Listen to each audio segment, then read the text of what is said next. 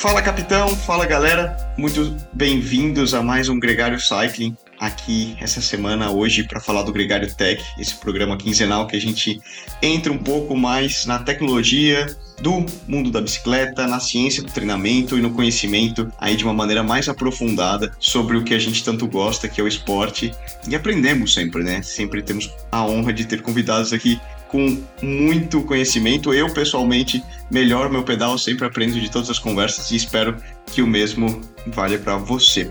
Hoje, um tema polêmico, como sempre, e a gente recebe uma autoridade máxima no assunto para comentar um pouco mais, para explicar melhor para nós como funciona. O tema de hoje é sobre antidoping mais especificamente sobre o uso de analgésicos. Muito recentemente a gente teve a polêmica do uso do tramadol, quando Nairo Quintana foi excluído do Tour de France e perdeu a, a posição dele. É um tema que já vem sendo debatido há muito tempo no meio do ciclismo, no pelotão profissional, existe muita polêmica e a UADA, Agência Internacional de Antidopagem, recentemente anunciou que o tramadol passará a fazer parte dessa lista de substâncias proibidas, ou seja, não pode-se mais utilizar o tramadol em competição. Aqui comigo, Adriana Tabosa, que já teve conosco algumas semanas atrás no Gregário Cycling e já é da casa da casa do Gregário, né? Já roda no pelotão com toda a fluidez. Muito bem-vinda, Adriana.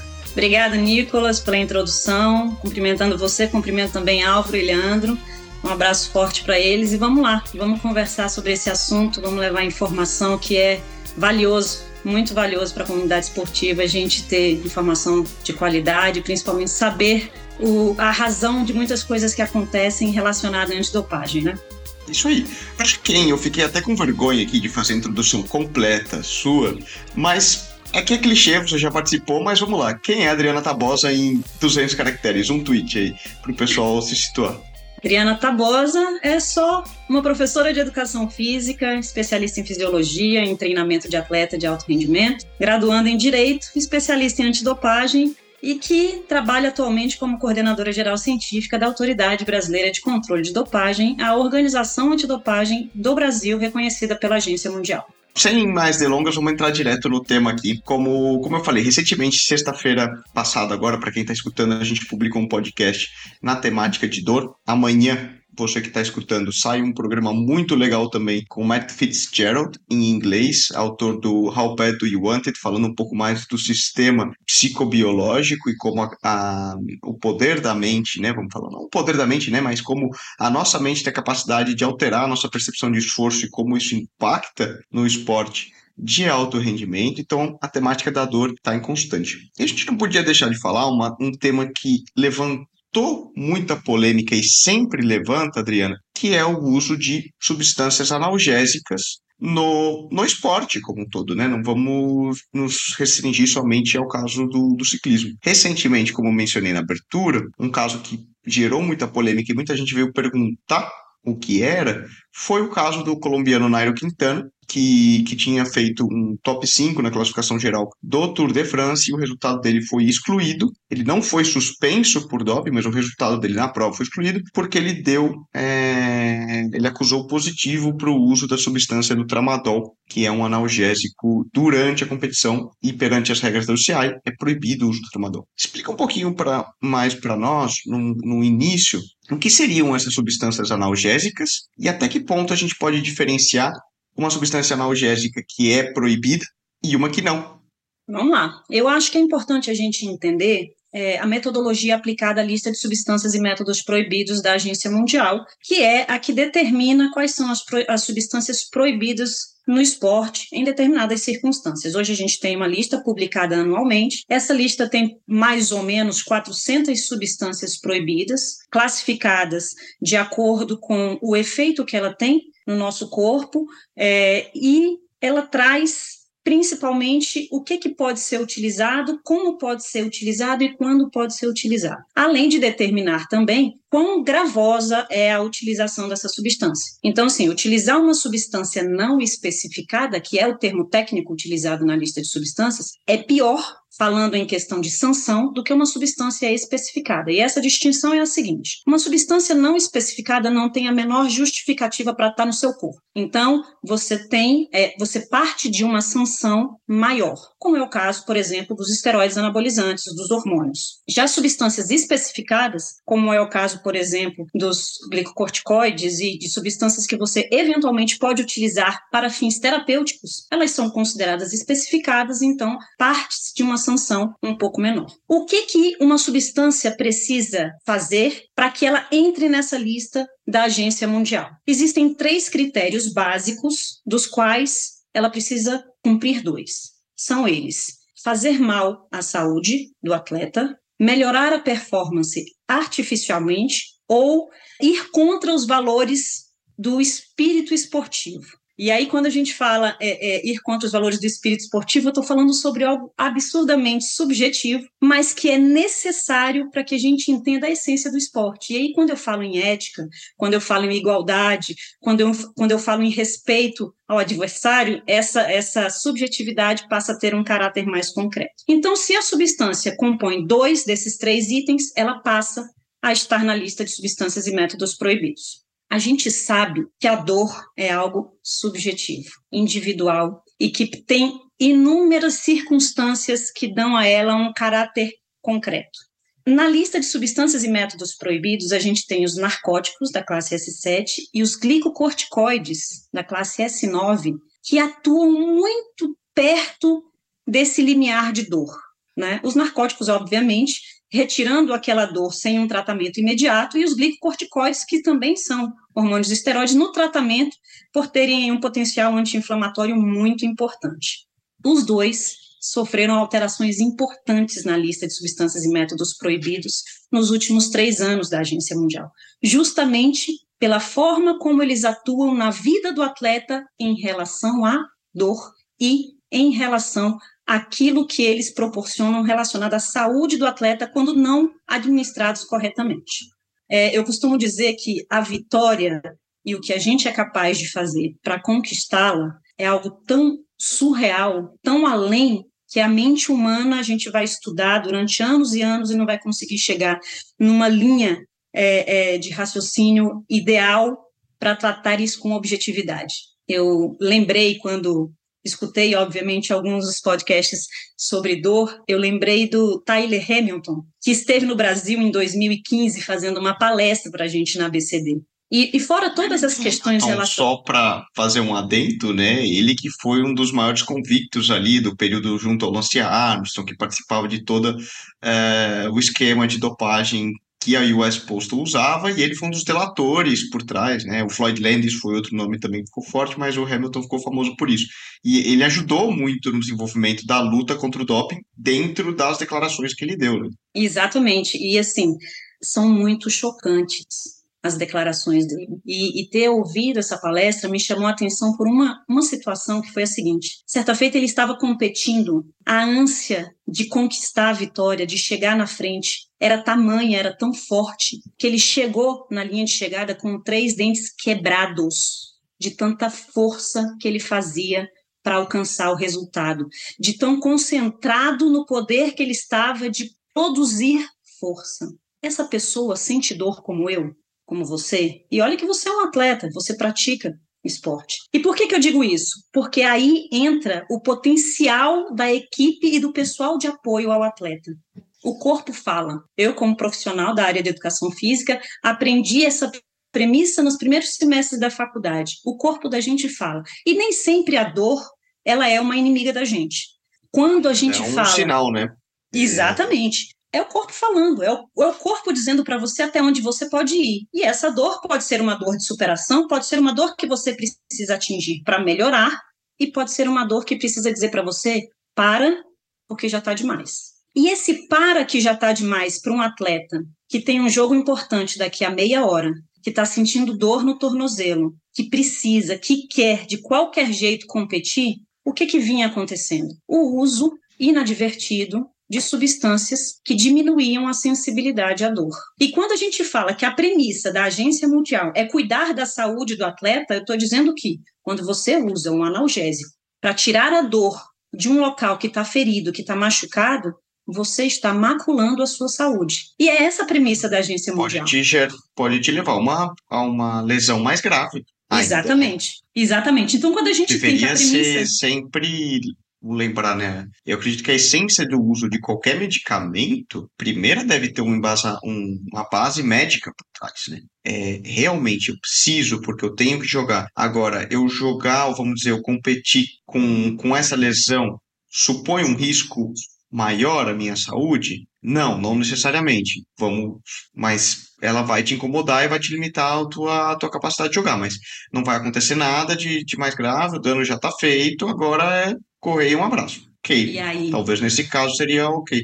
Agora, você mascarar a dor, você continuar em cima dessa lesão, você vai agravar a lesão? Será que eu deveria ir competir nesse caso? Deveria ser uma decisão médica, né? Que eu confesso que vendo dentro do pelotão, eu sei que 95% dos casos não é.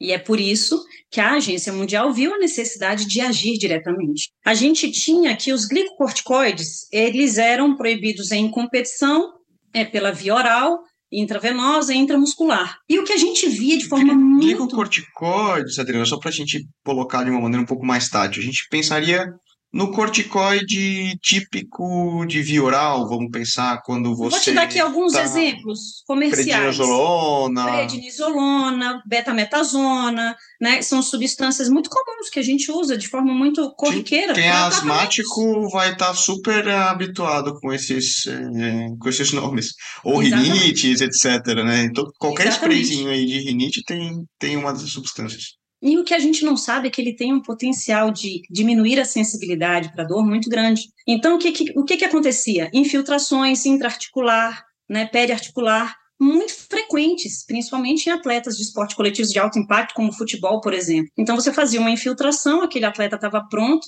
para poder jogar, né, e aí depois você tratava, você viu qual eram, qual, quais eram as consequências daquilo. Até que a agência Mas mundial. O, o sistema de doping sempre citou, né, que, por exemplo, eu sou asmático, então eu sempre tive habituado com esse medicamento, como eu mencionei, que, por exemplo, a via intravenosa sempre foi proibida, né?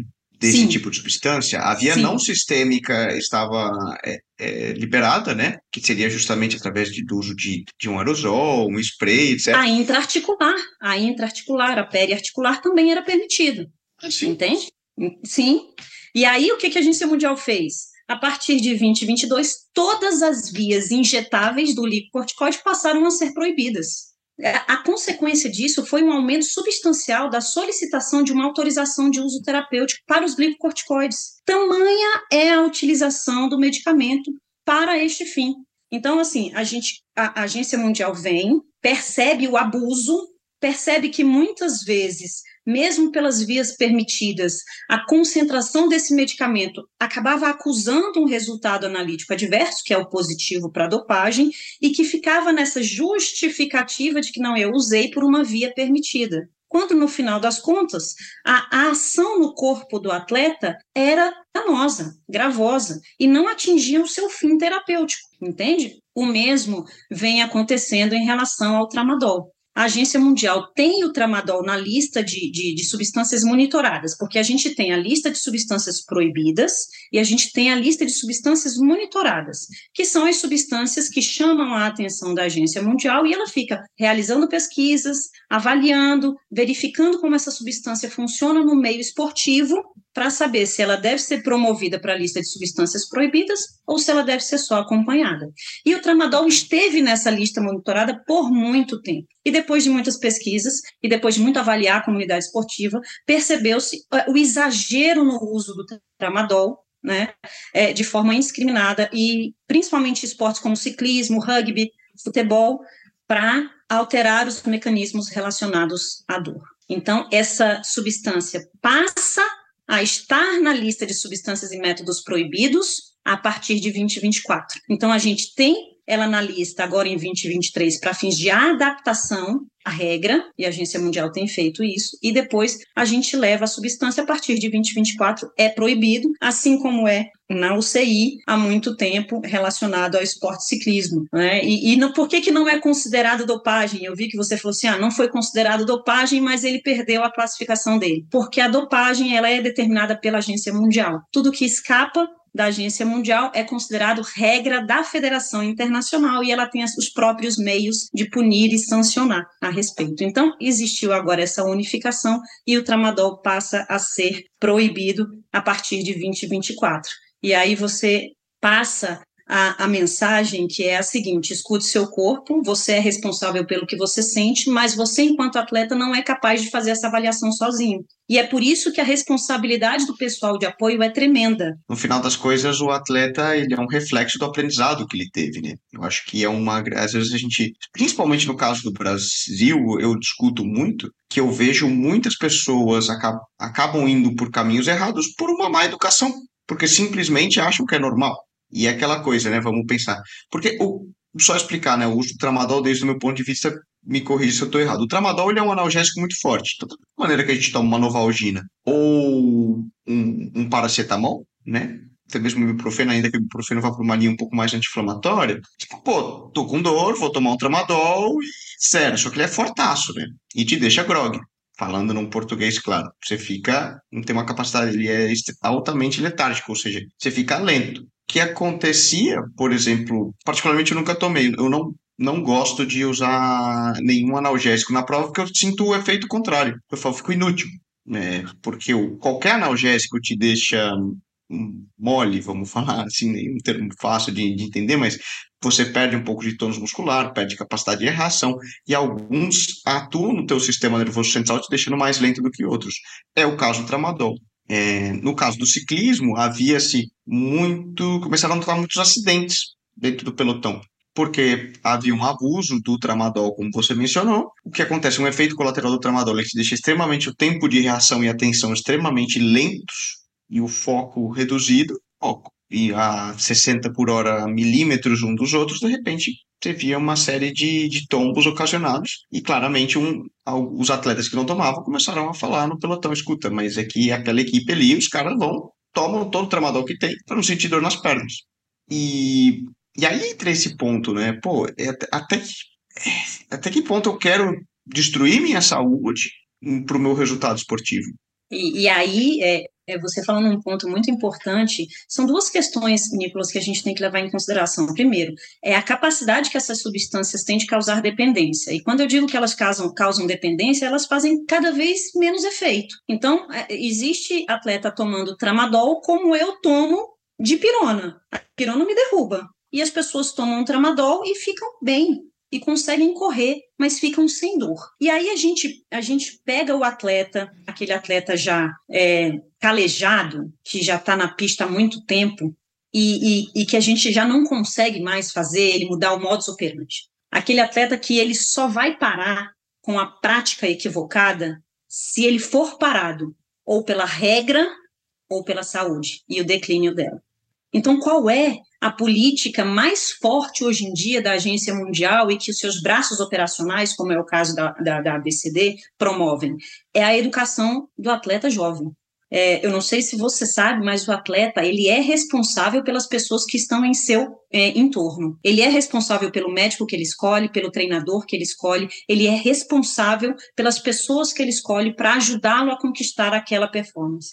Então, quando o atleta, desde menino, consegue entender as consequências dos atos e consegue é, perceber que o seu corpo tem limites e que a vitória ela não pode ser mais importante do que a saúde do atleta, a gente tem uma construção de uma cultura diferenciada. E é por isso que a gente precisa prestar atenção nos jovens atletas, obviamente, não fechando os olhos para aqueles atletas que já, é, que já já tiveram outras experiências e infelizmente têm uma mente um pouco mais fechada, é, mas a gente precisa saber aquele que precisa ser educado e aquele que precisa ser punido. E o papel da antidopagem é justamente esse. É uma coisa bem delicada.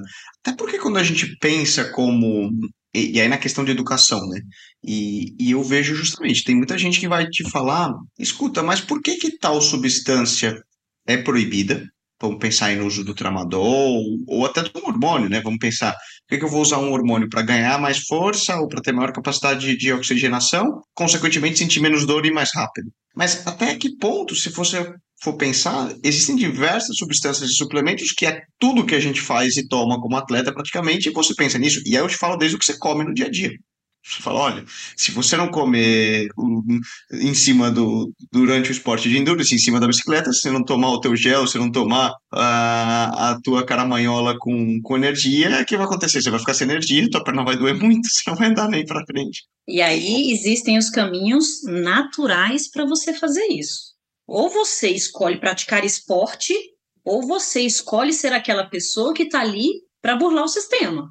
Tudo na vida é escolha né? E quando você escolhe o esporte, você tem que ter consciência de até onde você pode ir. É por isso que o atleta ele é responsável por qualquer substância encontrada no seu corpo. Você pode usar o seu gel de carboidrato, você pode usar o seu isotônico, você pode usar qualquer coisa, desde que você saiba a procedência daquilo, o que tem ali dentro se você sabe que a procedência da que tem ali, se você prefere alimentos naturais, e hoje a gente vê um movimento muito forte de atletas que se alimentam apenas de comida de verdade, e que isso é absurdamente possível. Mas o caminho mais fácil, ele é atraente. Ele é atraente. Shortcut, né? Um, é um atalho. Exatamente.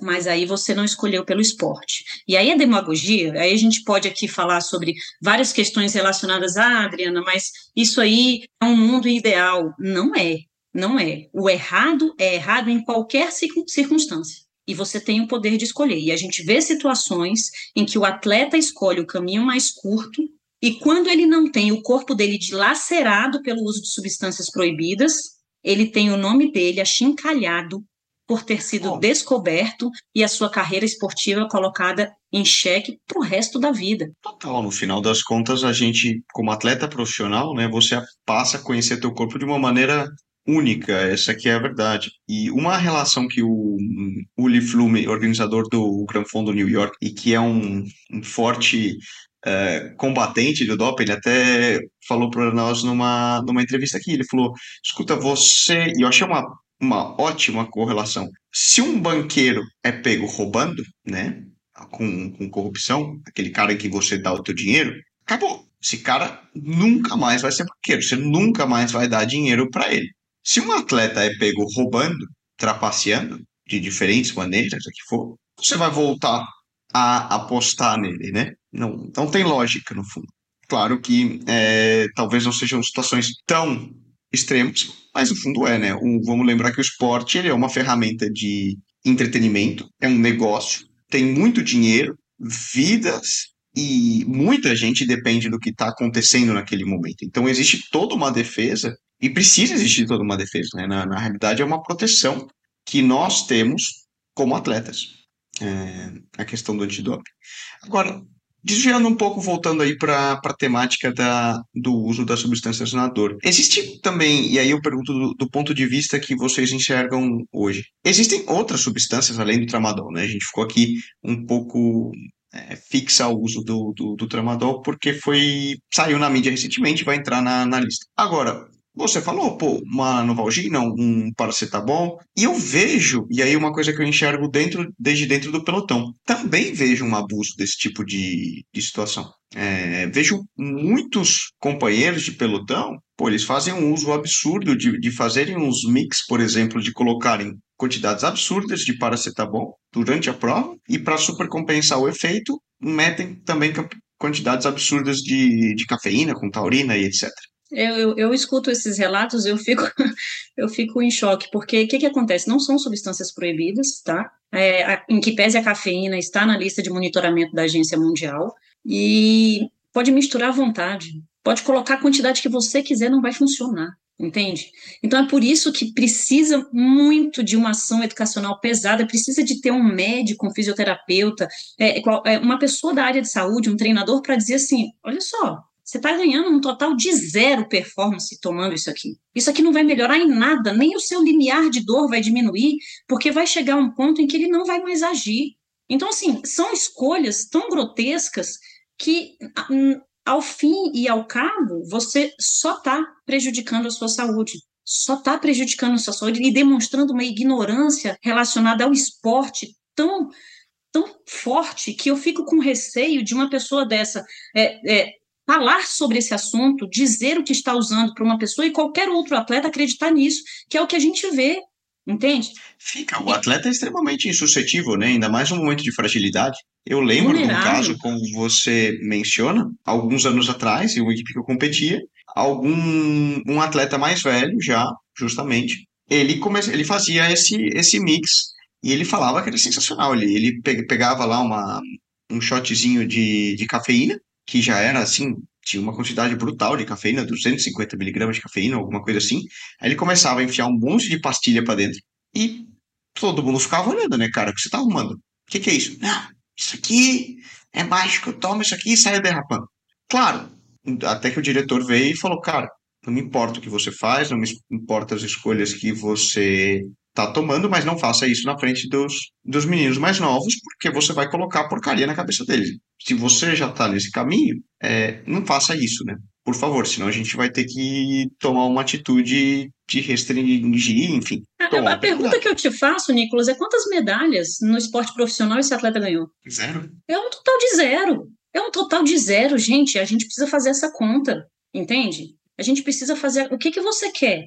Você quer ganhar você quer uma popularidade no meio esportivo, você quer vender uma fórmula mágica, tá tudo errado, tá tudo muito errado. E, e, e colocar a. É, é, engraçado como a gente se prende a fórmulas mágicas inúteis, porque a gente tem essas substâncias que não são proibidas, a gente tem muitos analgésicos que não são proibidos, e aqui eu chamo a atenção para a gente ter um pouco de cuidado para analgésicos que são compostos juntos com estimulantes, porque esses são proibidos, como é o caso da neosaldina. Exatamente. Neosaldina, então, é verdade. Exatamente. Tem algumas... São, às vezes a gente nem, nem relaciona, né? São coisas tão não, comuns. Eu lembro, exatamente. acho que a Alegra D também, que é meio antialérgico, não sei o quê, tem um pouco de pseudoefedrina e você pode ser pego, né? De uma Sim. maneira extremamente. E você usa besta. despretensiosamente e acaba sendo pego por conta de uma bobagem. É dor, ela precisa ser tratada ela não precisa, ela não pode ser maquiada. Você não pode jogar uma cortina de fumaça em cima da sua dor é, com qualquer medicamento que você entenda razoável para combatê-la. Né? E quando a gente tem substâncias proibidas para o esporte e, que trazem esse efeito é, de, de diminuir a sensibilidade à dor, a gente está falando de, de, de, de, substâncias que de fato fazem a diferença no resultado do atleta. É, a gente sabe que, é, dependendo da quantidade, da forma como você utiliza um narcótico ou um glicocorticoide, aquilo pode te beneficiar. Se você é um atleta de alta performance e você retira aquela dor momentânea, você vai produzir igual você produziria se você não tivesse aquele acometimento na sua saúde. É por isso que é proibido. Então, existe o fundo científico, existe a pesquisa que comprova a melhora da sua performance, o que não acontece com o shot de cafeína, o que não acontece com a bomba de paracetamol. Elas não vão melhorar a sua performance, elas vão prejudicar o funcionamento do seu organismo, vão trazer problemas seríssimos para o seu rim, para o seu fígado, e daqui a pouco você não pedala mais nem 100 metros. E, e tem um fator que, que eu acho que é muito difícil medir fisiologicamente no uso da, de qualquer substância, mas é o efeito placebo, psicológico. E, e quando existe essa contaminação, e eu acredito muito de que a pessoa, a criança lá que está começando no esporte, seja quem for, ele acredita que ele precisa daquilo, e que se ele tomou lá, como você falou, é, eu dei o exemplo, algum dia esse cara ele tomou a bomba de paracetamol com cafeína dele e ele andou bem isso tornou uma muleta para ele. Psicologicamente, ele acha que o dia que ele toma aquilo, ele anda muito. Não, cientificamente comprovado que não. Mas o, o, grande problema dos maus exemplos, como você falou, é que isso fica intrínseco na cabeça, porque o atleta é um ser extremamente suscetível e no final das contas, a cabeça importa quase que mais do que somente o, o físico, né? Escuta, não existe milagre. Se não é proibido, é porque não tem milagre. Não compre milagres, porque não, não há. Esses milagres que você pode comprar, você vai ser pego no antidoping, porque eles já já estão na lista. E respeite o processo. Não queira buscar atalhos, porque não existem, né? Então é isso aí, Adriana. Muito obrigado mais uma vez por disponibilizar um pouco do seu tempo para nos ensinar, uma aula, como sempre. E, pô, você já é do, do pelotão gregário, pode vir no treino aqui, rodar com, conosco sempre que quiser. Casas abertas. Eu vou numa motocicleta, de preferência com um motor que possa me fazer acompanhar vocês. É, fico disposta. Agradeço mais uma vez essa parceria importante com o Agregário. Um abraço forte no Álvaro, no Leandro. Obrigada. Prazer te conhecer, Nicolas. E a gente segue aqui à disposição para levar informação de qualidade. Muito obrigada. Muito bom. O Álvaro diria que ele te empresta uma e-bike se você quiser. E pode vir rodar conosco.